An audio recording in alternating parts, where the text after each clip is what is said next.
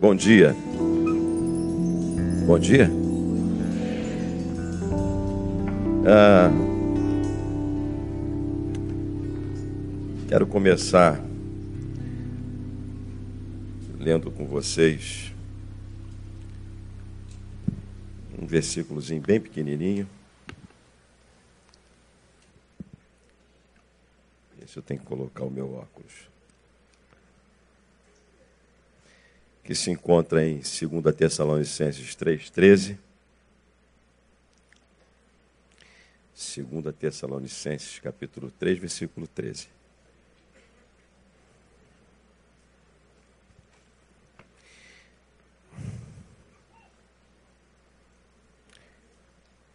Vós, porém, irmãos, não vos canseis de fazer o quê?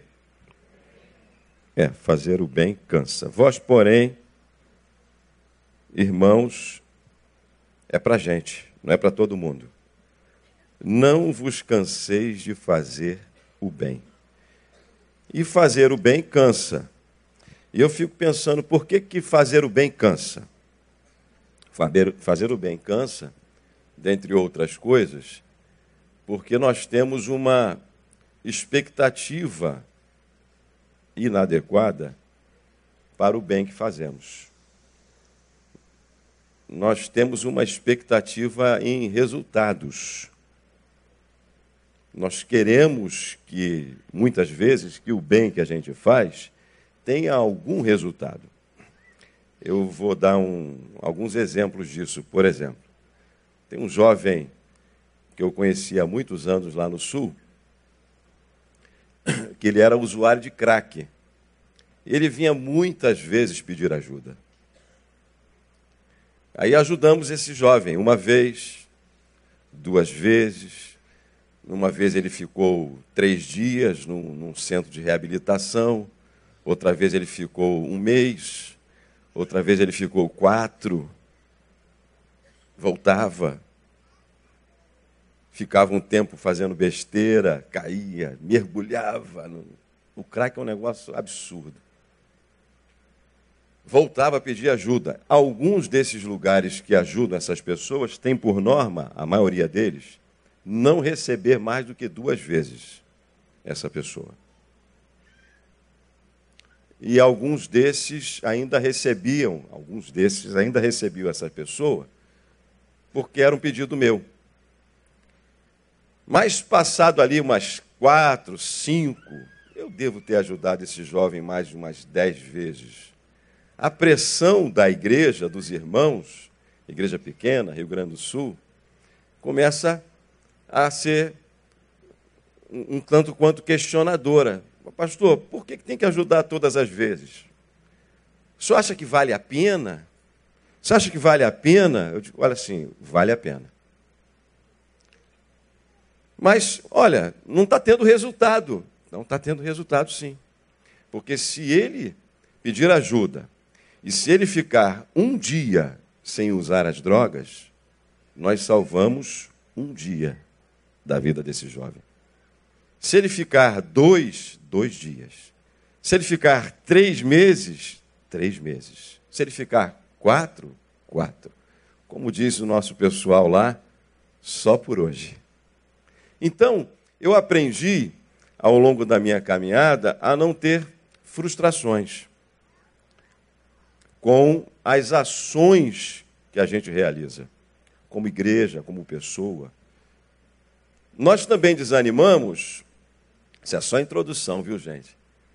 Nós também desanimamos porque ah, nós queremos ter como resposta gratidão. Mas que fulano mal agradecido. É muito complicado a gente faz algumas coisas como igreja, como Instituto Casa Viva, é, e algumas pessoas elas se chocam, porque muitas pessoas que precisam de ajuda não tem, não faz parte da sua vida a gratidão. Muito pelo contrário, e alguns e muitos acham que o que fazemos é a nossa obrigação fazer. E tem aqueles também que se aproximam da gente, eu acho muito legal, muito engraçado, que acham que estão nos manipulando. Tem os manipuladores. São aqueles que sabem aquilo que nós acreditamos, sabem aquilo que nós ah, pregamos, e aí então ele diz assim: você acredita desse jeito. E por você acreditar desse jeito, você tem que me ajudar. Você tem que fazer isso por mim. Então, o indivíduo ele usa a Bíblia, entendeu? A seu favor, para a, a receber aquilo que ele está precisando no momento. É muito, muito interessante isso. E eu deixo. Eu deixo ele pensar que ele está manipulando durante longo tempo. Então, fazer o bem cansa, principalmente se você tiver expectativas erradas a respeito do bem que você faz. Então, por que fazer o bem? Por que fazemos o bem? Porque temos duas instituições, Igreja e Instituto Casa Viva, que se detêm em fazer o bem. É também sobre isso que eu gostaria é, de falar. Eu me lembro, eu me converti na década de 80. Na década de 80, o grande debate teológico entre os crentes era se o crente podia bater palma ou não na igreja. Quem que lembra disso? Rapaz, é nos tratados, só meia dúzia. De repente, o pessoal que se converteu depois de 80. Mas tinha muito debate.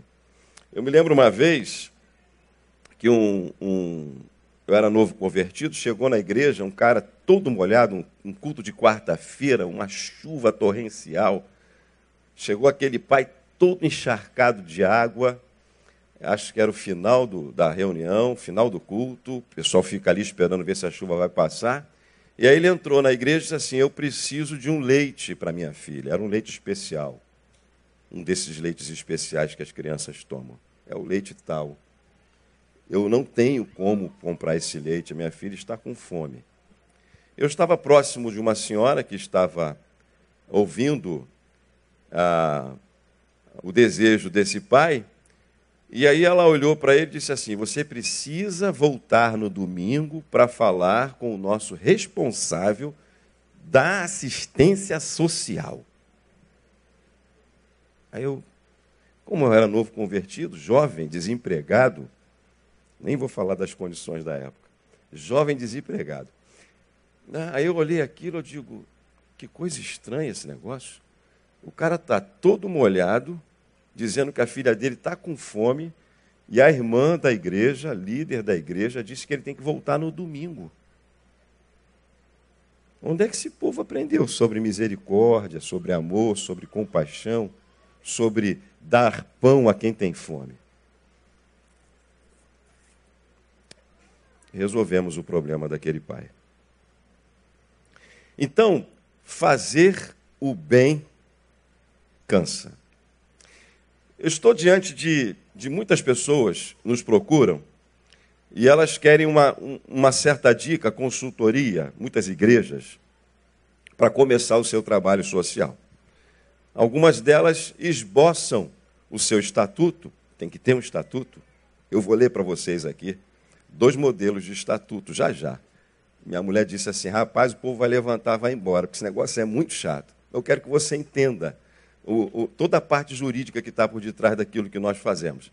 E aí eles nos dão o estatuto, quando eu vou ler, eu olho assim, e a maioria deles eu pergunto assim: você está organizando outra igreja, você está organizando uma escola de missões, ou você está organizando um trabalho social? Porque não está definido no seu estatuto. Estatuto que está falido a não ser aprovado para começar o trabalho. Na realidade, a igreja de Jesus, pense comigo, a igreja de Jesus, a igreja, não estou falando igreja Batista Betânia, a igreja de Jesus, da qual nós que pertencemos a esse lugar, não precisa da igreja. Para ser igreja. Deu para entender? Não. Nós não precisamos. Porque não foi assim nos tempos de Jesus. A igreja era, por isso que eu gosto quando o nosso pastor chega aqui e diz assim: nós somos uma igreja orgânica, antes de ser uma organização. Nós somos uma igreja orgânica, uma igreja missional, como é que é que se fala, gente?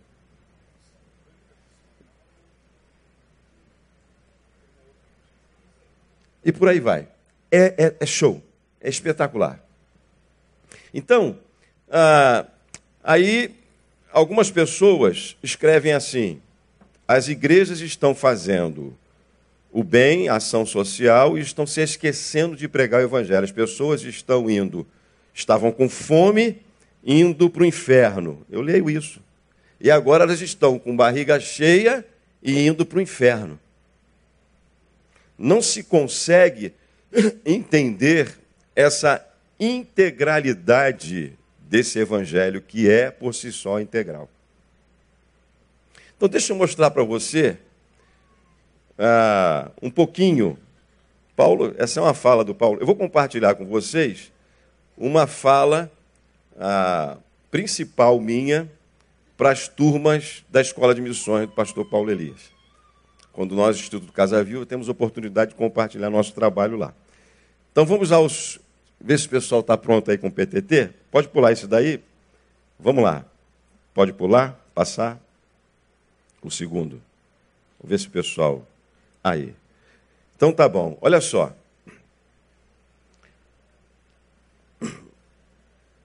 A primeira igreja batista tem como base jurídica, no seu título segundo, artigo 5 inciso, tal, tal, tal, tal, tal, tal, tal, tal, tal, pode passar. Ela tem por objetivo fazer da Bíblia Sagrada a única regra de fé fé e prática, observando tudo quanto nela está escrito, para nossa exortação, ensino, advertência e norma de vida. Dois, render em espírito e em verdade o culto de adoração, louvor e ação de graças a Deus Pai, Deus Filho e Deus Espírito Santo. Três, viver uma vida como convém a verdadeiros cristãos, vida de amor, paz, justiça, abnegação própria, de espírito de perdão, consagração e causa do Evangelho promover o aperfeiçoamento individual por meio da oração, da leitura assídua e devota da Bíblia Sagrada e dos cultos públicos, domésticos e particulares. Isso é, é a base de, de, de quase todo o estatuto das igrejas batistas espalhadas pelo Brasil e pelo mundo inteiro. Fazemos isso ou não fazemos? Agora dá uma olhada como é que é o estatuto de uma organização social. Capítulo 1, pode pular.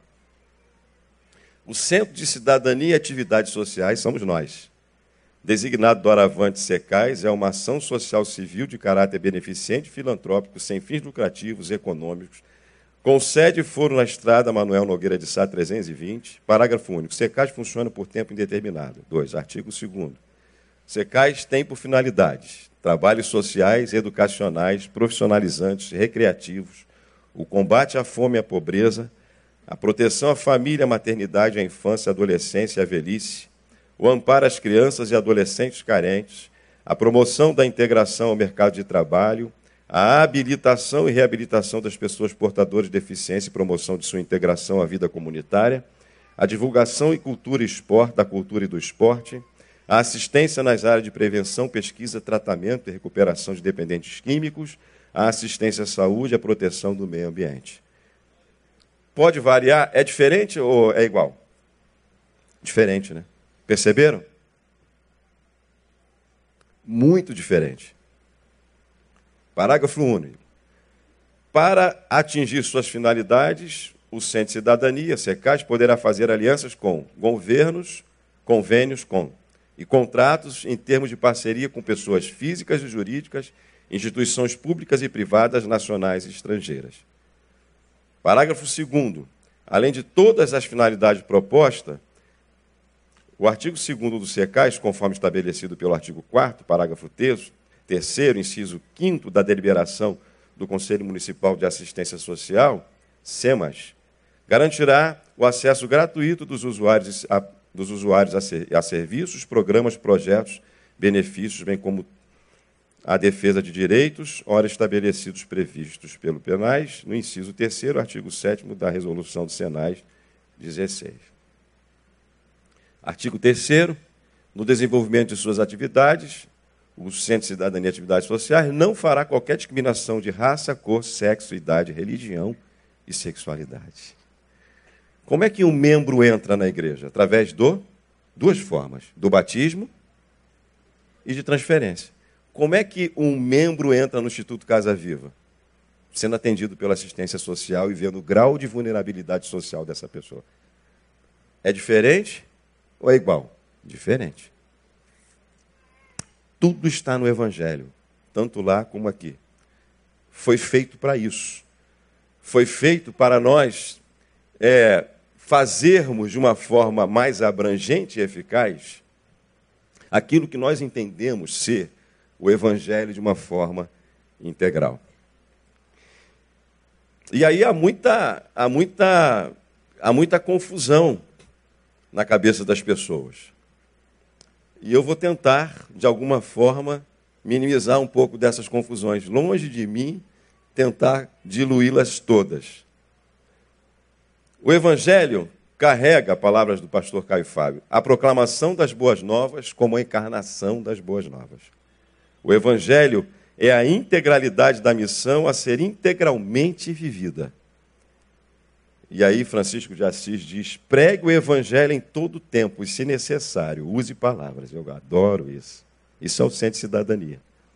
Socorro aflito pelo evangelho e não para o evangelho. Deu para entender? Aquilo que a Bíblia fala, que Jesus disse que obras que foram feitas para que de antemão andássemos nela. Afinal de contas, ah, é o pão e algo mais ou algo mais e pão? Isso não está entendido para muita gente. Eu estava, eu estava ah, acompanhando uma igreja que estava começando o seu trabalho com moradores em situação de rua e eu estou sentado com três moradores em situação de rua. Estou lá sentado conversando. Um deles falava francês, falava espanhol, falava várias línguas.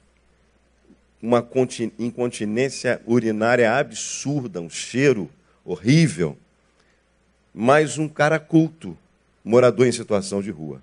E eu estou ali sentado, vendo o movimento das pessoas preparando aquele, aquele lanche, aquele café para os moradores de rua, conversando com esses três moradores.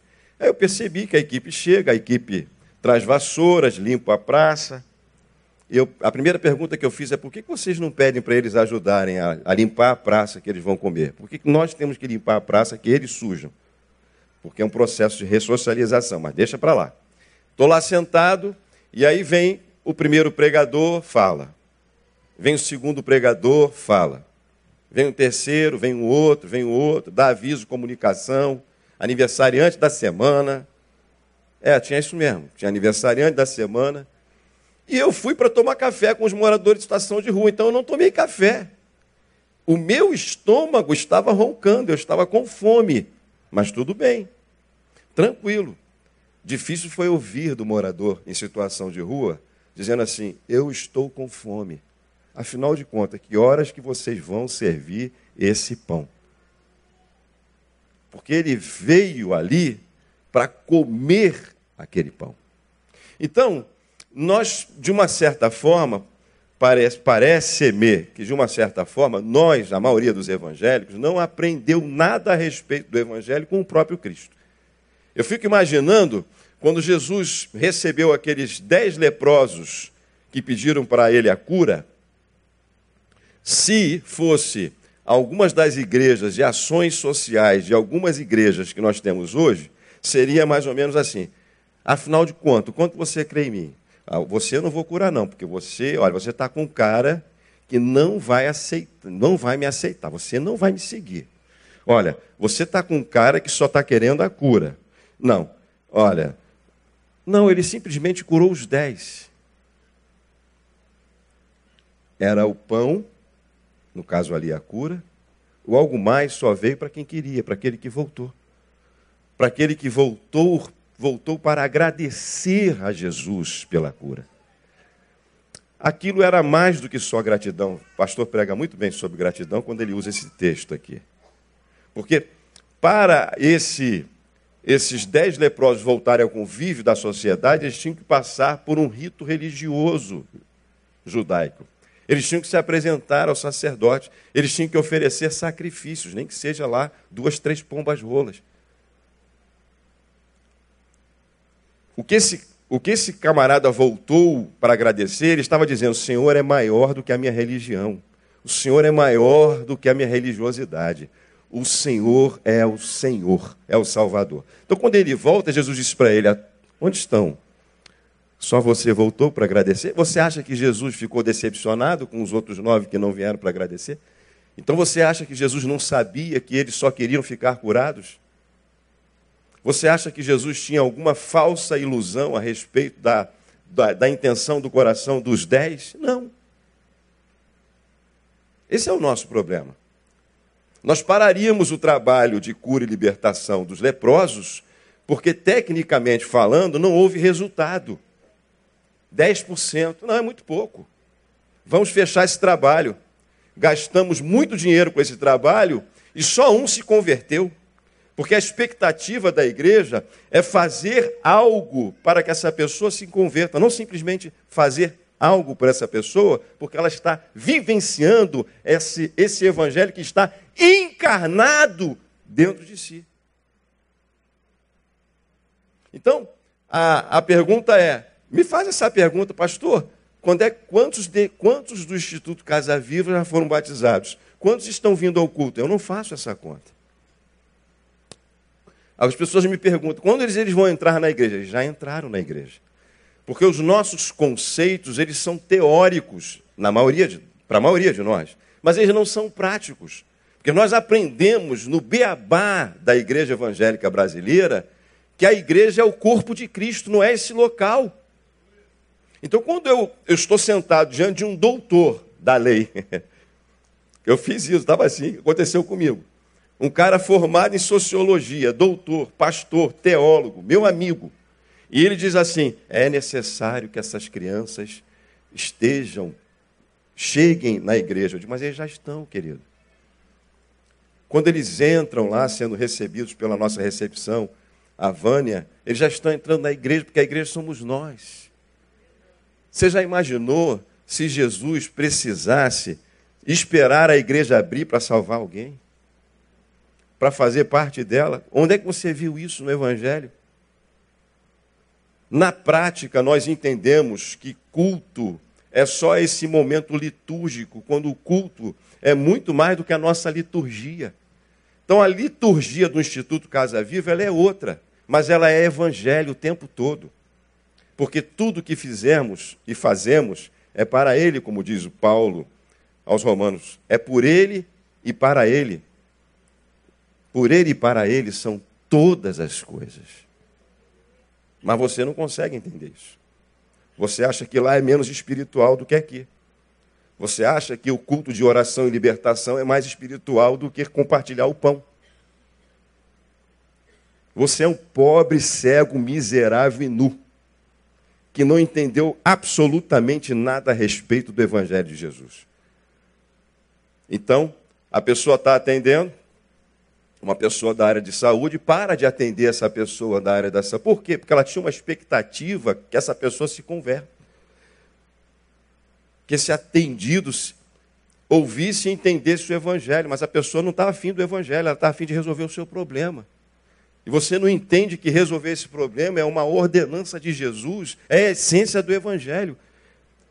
É o teu estilo de vida. Por isso você ouve, ouve aqui diretamente essas frases maravilhosas que estão aqui, nós vamos ler.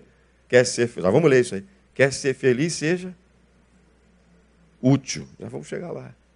Então, quando Jesus olha aquela multidão e ele diz assim: dá-lhes voz de comer, ele já sabe que aquela multidão está atrás de milagres.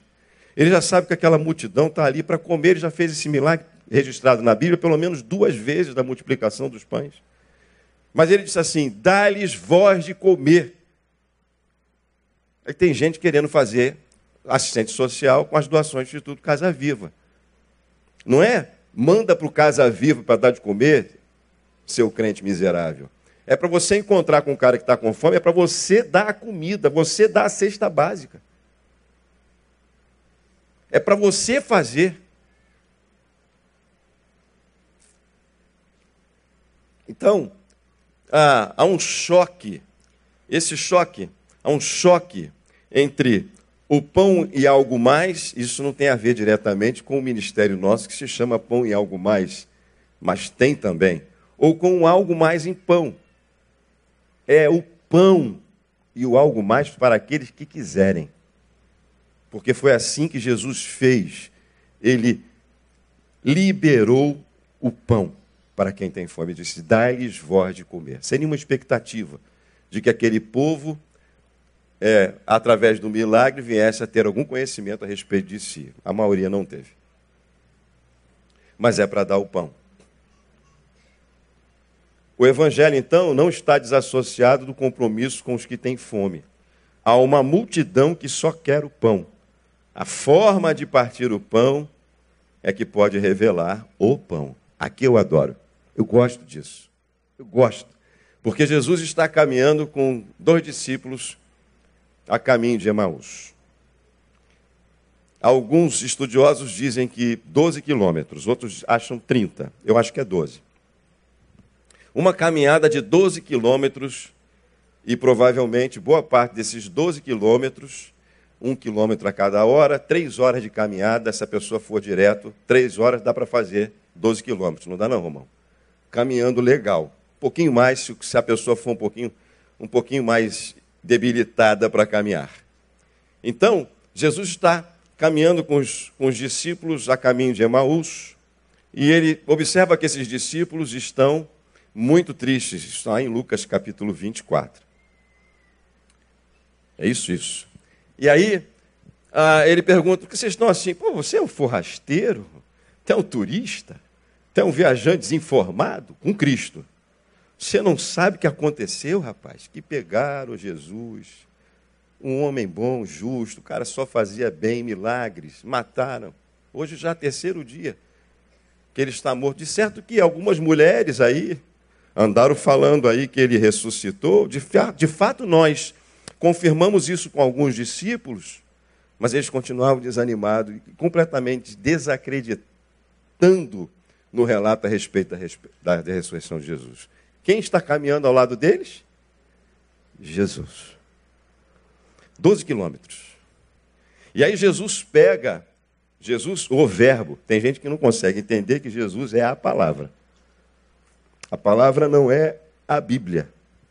A Bíblia é o livro, o texto, as escrituras. Pastor cita isso. Jesus é a o verbo que se fez, coisa maravilhosa. O verbo que se fez carne caminhando com eles sem eles perceberem que era Jesus. Você pode imaginar isso? Tamanha era a desilusão, tamanha era a fé que eles tinham no Cristo que estava morto, não no que estava vivo. Perceba. Perceba que muito do que, daquilo que a gente faz e caminha e é, está mais baseado num Cristo que está morto do que está vivo. Presta atenção nisso. E aí Jesus pega as Escrituras e, começando, se eu não me engano, lá de Moisés, vai relatando a respeito de si próprio a eles. Ó, Jesus falando de Jesus, usando as. para ver se eles que tinham lido alguma coisa aprenderam, né? E eles não viram que era Jesus. Mas Jesus termina a caminhada, eles chegam, Jesus parece que está indo embora e ele diz assim: Fica conosco, Senhor, porque já é tarde e o dia declina. Tem um cântico muito bonito que fala sobre isso. E Jesus entra na casa deles. Eles não estão vendo que é Jesus. Era Jesus. E em determinado momento, na hora de partir o pão, Jesus, tendo tomado o pão e tendo dado graças, partiu o pão. Quando Jesus parte o pão, eles veem que era ele, que era o pão. É na forma de nós partirmos o pão que eles vão ver o pão que é Jesus. É na forma de você fazer esse compartilhar do pão. Eu acredito tanto nisso, tanto, tanto, tanto, que eu sou um discípulo de Francisco de Assis. Pregue sempre o Evangelho, seja, caso seja necessário, use palavras. Veja bem, as palavras não adiantaram para os discípulos. Com o próprio Cristo, que era a palavra, não adiantou, mas foi na forma de partir o pão. que eles perceberam o pão que desceu do céu. Então acredito que boa parte daquilo que fazemos, se fazemos nessa consciência, eles, per, eles perseverarão, perceberão, eles se encontrarão com esse Cristo que nós julgamos acreditar aqui dentro. Deu para entender?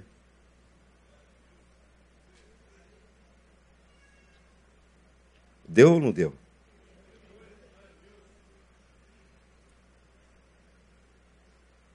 Jesus disse que a essência do Evangelho é o servir quando ele lavou os pés dos discípulos. Ele disse: Se eu não lavar os seus pés, vocês não têm parte comigo. A essência do Evangelho é o serviço. Vocês precisam entender isso.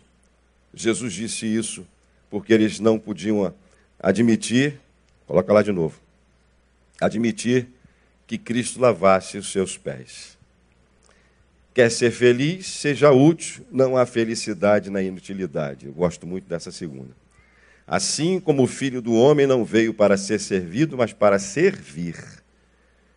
Quando o evangelho em mim é quando o evangelho em mim é para o, o outro. Então, essa é a essência do evangelho. Mais um. Pode passar lá.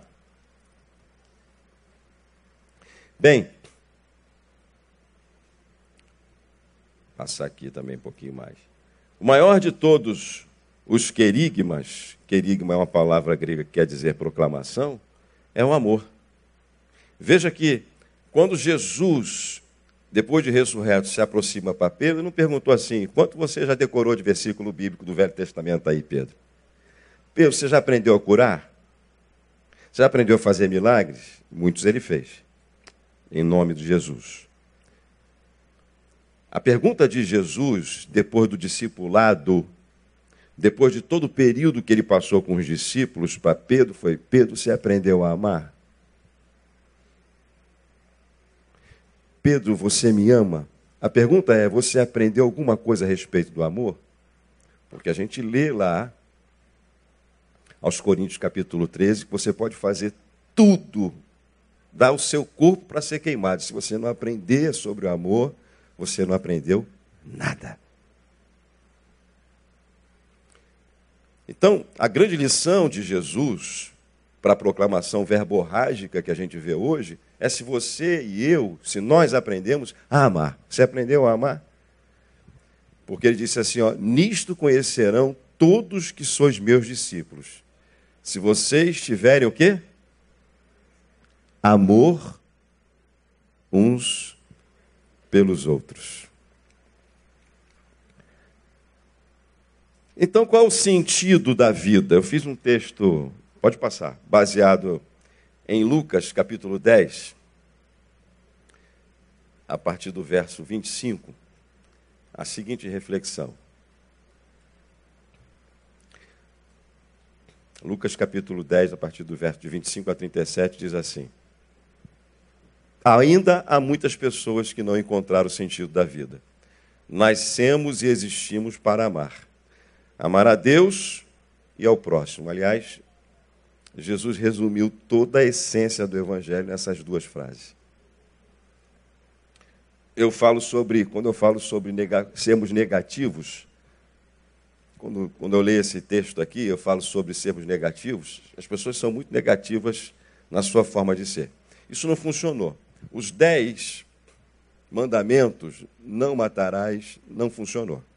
Eles estão lá, diz o apóstolo Paulo, para você saber que você é um transgressor, porque as pessoas continuam matando. Quanto mais você diz não, mais as pessoas entendem que é sim. Então Jesus ele resumiu tudo em duas formas positivas de ser. Ele disse: amar a Deus e ao próximo como a ti mesmo. Ao invés de você decorar, não matarás, o que eu posso fazer? O que eu não posso fazer? Eu não, posso, não, não, não? Não. Ele disse: amar a Deus e ao próximo. Ah, você entra num lugar, você vai entrar num lugar, e o lugar está assim: olha, não temos garagem, vagas para visitantes. Isso é quase que mandar embora. O cara podia falar assim: as vagas são somente para os moradores do edifício. É mais elegante você ser positivo do que negativo. Entra no estabelecimento aqui só, aqui não aceitamos cheque. Antigamente, agora já acabou esse uso, né? Eu ouvi você dizer assim, ó, só aceitamos cartão e dinheiro. O não é deselegante, não funciona em lugar nenhum. Se você disser para uma criança, não faça isso, você vai estar chamando a atenção para o isso que você quer que não, e ela vai atender, não. A criança atende? Ela entende quando você diz, não, não toque ali, ela vai tocar. Deve ter alguma coisa interessante ali. Que eles, foi assim que Adão e Eva, foi assim desde o Éden. O não não funciona. Amar a Deus é o próximo, esta é uma verdade que transcende a qualquer religião. Isso é algo que a gente precisa entender. A gente precisa entender. As pessoas dizem assim. As pessoas dizem assim: ah, lá na igreja pode orar, lá no Casa Viva não pode orar. Eu já ouvi isso. O problema é que aqui, aqui, você aprendeu um jeito de orar, meia dúzia de palavras que começa com Senhor e termina em nome de Jesus, amém. E você acha que esse é o único modelo litúrgico de fazer a oração. E o problema é achar que, por essa ser a melhor forma, você tem que impor a essas pessoas que vieram por causa do pão e não por causa do algo mais, a sua forma de orar. É desonesto desonesto você dar o pão para querer o algo mais. O honesto é você dar o pão porque você ama. Faz parte da essência da tua vida. Independente se essa pessoa vai se converter, vai conhecer, vai entender a tua fé como ela é. Porque a forma como nós aprendemos aqui é só uma forma, mas a graça de Deus ele é multiforme. Para se encontrar com essa pessoa de, de uma forma diferente daquela que você encontrou daquela que eu encontrei quando adentrei uma igreja batista em 1980. É só forma, irmãos. Por isso, a resposta de Jesus: fazer isso e viverás. Viver aqui, foi o que ele disse para o doutor da lei. Viver aqui é muito mais do que a garantia de poder entrar no paraíso, que foi a pergunta que o doutor da lei fez eu estou falando como se você conhecesse a parábola do samaritano sem ler a parábola, né? Se você não conhece, você que é novo, na fé está aqui, aí você pega lá na sua Bíblia e lê. Você vai encontrar a reflexão desse texto. O que está sendo dito aqui é que não há vida sem amor. Ao perguntar quem é o meu próximo, o doutor da lei manifesta que está distante, embora conhecesse muito das Sagradas Escrituras, do sentido da existência humana. Passa lá. O meu próximo é o ser humano que no caminho da vida eu encontro e posso fazer algo de útil pela sua vida para ajudar a melhorar a sua existência na terra. É como o ilustre desconhecido da parábola, um homem. Um homem que estava caído no caminho, que descia do seu momento de adoração no templo, não sabemos o seu nome, mas é um ser humano vitimado por salteadores, espancado quase até a morte, largado pelo caminho, só poderia sobreviver se alguém lhe prestasse socorro. Para aí, para aí, para aí, para aí. Você já imaginou? A igreja evangélica brasileira que está hoje? Será que esse cara vai se converter? Pô, vou ajudar ele aqui? Olha, eu não sei não, hein? Os que valorizam mais a liturgia do que o ser humano, como eu já ouvi em igreja, que determinadas pessoas atrapalham o culto, precisam ser retiradas, como se Deus precisasse da nossa adoração, foi assim que eu aprendi na década de 80. Retira o indivíduo que entrou bêbado no recinto, porque ele está incomodando a liturgia, está endemoniado. Quando na realidade é o Cristo visitando a igreja e aguardando uma oportunidade de ser recebido, como aprendemos lá nos Evangelhos, em Mateus capítulo 24. Então, quando eu pregava sobre isso, eu dizia: Jesus veio até nós. Pode parar tudo, pode parar a liturgia, pode parar tudo. Ao meu ver, desculpa se eu choco você. Porque foi assim que eu aprendi lá na década de 80. Mas o Evangelho de Jesus me fez compreender diferente. Não foi o Pacto de Lausanne em 1974. Missão integral passou a ser falada em 1974, quando um grupo se reuniu em Lausanne, na Suíça, mais de 150 denominações diferentes, 2.500 pessoas reunidas, mais de mil espectadores, fizeram o Pacto de Lausanne para falar sobre isso que eu estou pregando para vocês aqui. Que as igrejas até então entendiam que o importante é a salvação da alma, do espírito. O corpo para nada presta. Esse negócio de pão, isso, não, isso é coisa para os outros fazerem. Deixa os espíritas fazerem isso, porque eles fazem muito bem.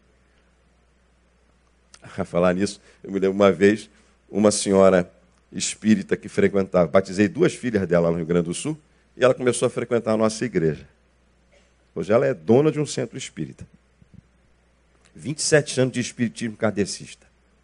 Líder dentro do espiritismo.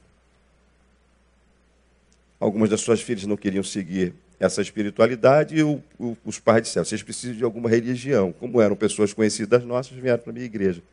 E ela frequentava, ela começou a ouvir o evangelho.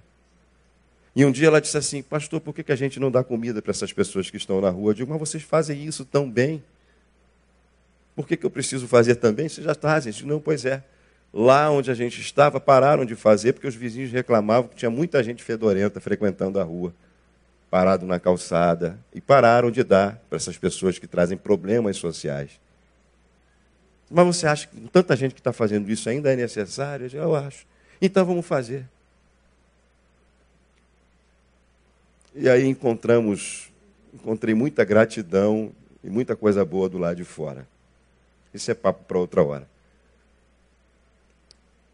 Então, ah, o meu próximo é o ser humano que no caminho da vida eu encontro e posso fazer algo de útil pela sua vida para ajudar melhor melhorar sua existência na terra. É como o ilustre desconhecido da parábola, um homem, estou lendo de novo, que descia do seu momento de adoração, não sabemos o seu nome, mas é um ser humano vitimado por salteadores, espancado quase até a morte, largado pelo caminho, só poderia sobreviver se alguém lhe prestasse socorro. Pode pular.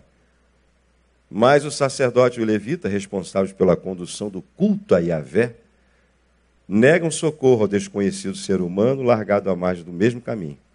Poderia ser um deles, poderia ser um dos seus parentes ou amigos chegados, mas era um desconhecido.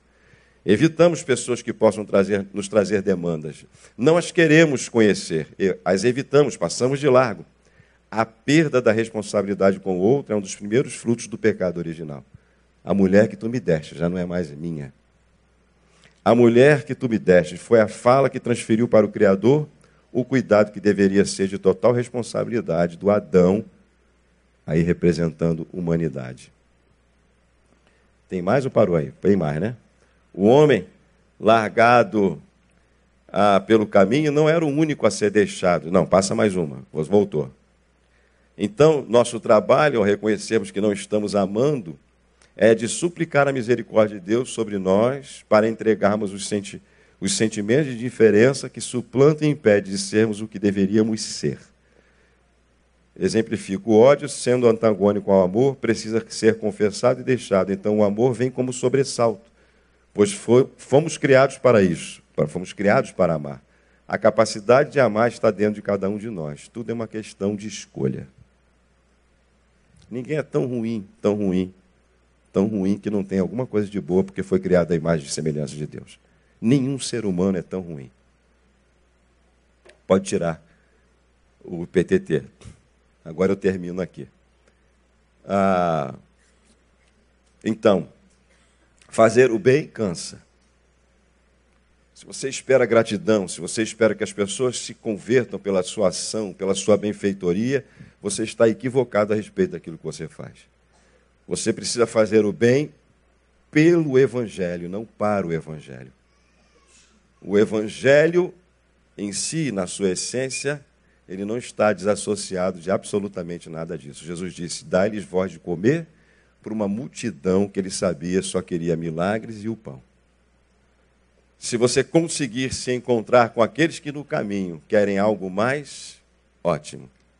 Mas não é para parar de fazer absolutamente nada se você espera outro resultado que não seja a oportunidade de você ter o privilégio de praticar um pouco daquilo que Jesus ensinou, que nós consideramos, eu particularmente, a essência do Evangelho, a essência da forma de ser, amém. É uma oportunidade maravilhosa que o Papai do Céu está te dando de ser aquilo que você acredita, verborragicamente, muitas, muitas vezes, aquilo que você canta muitas vezes levantando as suas mãos, é no dia a dia, quando você terminar esse culto e sair daqui para fora, que você vai vivenciar esse evangelho de Jesus. Eu acredito que boa parte da nossa proclamação verbal é uma atitude de alta incredulidade, uma atitude de falta de fé, uma atitude de falta de oportunidade de você integralmente amar o ser humano. Porque se você amar esse ser humano, repito, última grande e maior lição do Evangelho de Jesus, de alguma forma, ele vai entender que Deus é amor e que essa manifestação do amor de Deus estava em Cristo na cruz do Calvário. Paulo fala aos Romanos, essa é a base da nossa fé. Cristo deu prova do seu amor para conosco, tendo morrido por nós, por cada um de nós, pecadores. A prova do amor de Deus já está dada. Quem não resolveu isso na sua essência do ser, vai continuar tendo problema. Será que Deus me ama? Eu estou com uma dor aqui no meu pé. Será que Deus me ama? Eu me acidentei. Será que Deus me ama? Roubaram meu carro. Será que Deus me ama? Minha casa, eu perdi minha casa. Quem não entendeu que Cristo deu a sua vida, ele já morreu e ressuscitou. E essa é a essência do, do Evangelho de Jesus, do amor de Deus, da prova do amor de Deus por nós você vai continuar tendo problema. Você vai continuar procurando pastor Neil, cada um de nós, para relatar os seus problemas, porque na realidade você não entendeu o amor de Deus por você. Você não entendeu a salvação desse evangelho que é por si só integral. E você deveria aprender isso de uma forma muito natural lendo as Escrituras. E você vai ver que na, nas ações do dia a dia, essas pessoas, como disse o próprio Jesus, eles saberão quem eu sou, por vocês amarem uns aos outros. O resto é blá blá blá. É mimimi. É assim. Então eu sou pastor. Sim, sou pastor. Não preciso lá, quando estou no Casa Viva, orar como vou orar agora aqui. Não preciso cantar, porque Deus também não precisa disso lá, como eu canto aqui. Porque lá nós cuidamos de mais de 500 famílias que são independentes, são espíritas, macumbeiros, são ateus, são pessoas desiludidas, mas todas elas, de alguma forma, precisam do pão. Agora, se elas vão querer algo mais, fico feliz se algumas delas. Vou, vou deixar de dar o pão por causa disso? Vamos deixar de fazer o que fazemos porque os resultados de muitos, que muitos esperam, não são alcançados? De forma nenhuma não tem nenhum tipo de ilusão a esse respeito. Então, percebam essa espiritualidade. Espiritualidade, ela não é maior o quanto você. Esse é o jejum que eu quero, diz, diz, disse o Senhor a Isaías. Não é esse o jejum que eu quero? Não é esse o jejum que eu quero que vocês façam isso? Ao pobre, ao necessitado? Está tudo lá, meu irmão. Está de Gênesis Apocalipse. Está tudo escrito. Aí chamam alguns, pode ser até que seja, não sei. Isso é marxismo. Isso é socialismo. De certa forma, tem um comentarista que diz que há uma tendência social para a esquerda. Mas não é disso que nós estamos falando. Nós estamos falando de Jesus, do Evangelho de Jesus. Que passa por cima de tudo isso, irmãos.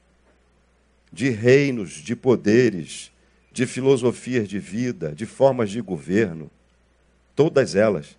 O Evangelho está acima de tudo isso. E não precisa de nada disso para ser Evangelho ou sobreviver. Você não deixaria de existir, termino o meu argumento, se você nascer e tua mãe der, desse a você o um nome, tua mãe teu pai, e não registrasse você, deixaria de existir? Você deixaria de ser? Não. Mas você precisa de um registro para conviver socialmente nessas camadas que nós, que os seres humanos criaram. É só isso. É por isso que nós temos aqui um estatuto e lá também um CNPJ. Mas que precisa ser zelado e cumprido, porque são acordos. Então eu não pergunto para o indivíduo quando chega lá do outro lado, qual é a tua religião? Olha, eu acho que você. Ah, você não está com cara de que acredita em Deus, não. Pode ir embora. Mas eu estou com fome. Essa pergunta não passa para a nossa cabeça. Eu acho que nem a de Jesus. Nunca passou. É assim que eu leio o Evangelho. De Gênesis, o Evangelho, de Gênesis Apocalipse. Porque o Evangelho não está só lá em Mateus, Marcos, Lucas e João. Que Deus nos abençoe. Muito obrigado. Vamos orar. Depois eu passo por Isaías. Temos 15 minutos. Olha aí, terminamos cedo, que maravilha. Vamos fazer orar? Vamos orar? Vamos ficar em pé?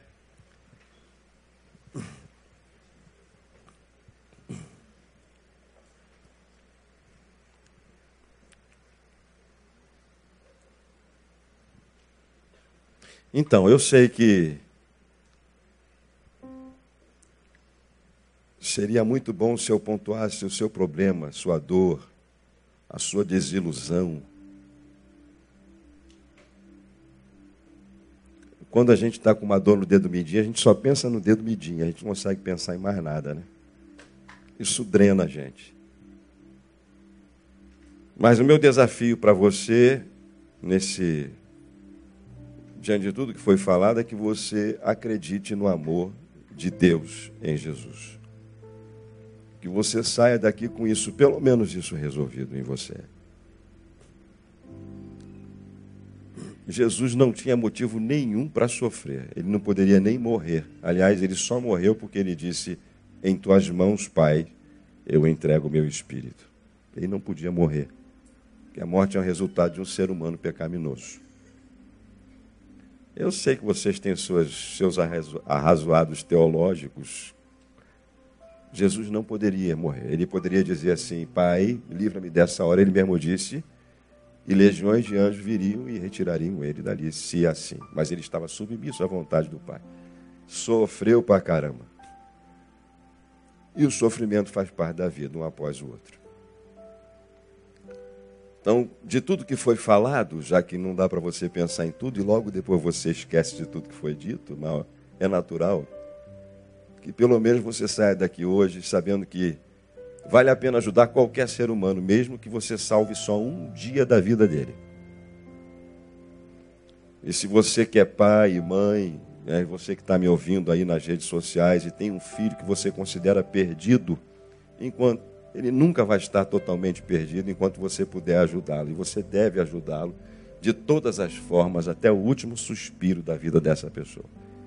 Essa pessoa que eu falei para vocês, que eu ajudei, ele já esteve até aqui no Rio de Janeiro comigo, passou alguns dias aqui. Já voltou, está tá longe, está lá em Santa Catarina. Está bem, está casado. Já tem aí talvez um ano sem usar droga, trabalhando. De vez em quando eu falo com ele mais de dez vezes. A igreja toda já tinha desistido. A mãe, eu só a fortalecia. Não, não, vamos continuar. Não podia deixá-lo em casa, ele roubaria tudo. Ele ficava na rua. Então, se a sua expectativa estiver em resultados, você vai cansar de fazer o bem. Se a sua expectativa estiver em cima de, de de gratidão, hum, já era. Qual é a ficha técnica das pessoas que Jesus ajudava? Todos, indistintamente. É realmente o pão e o algo mais. Mas se você sair daqui pelo menos entendendo o amor de Deus, resolvendo, independente das circunstâncias altas, boas e ruins da vida, da sua vida, já é o começo, a base para você entender que as coisas que nos acontecem não definem o amor de Deus, o amor que Deus tem por mim e por você.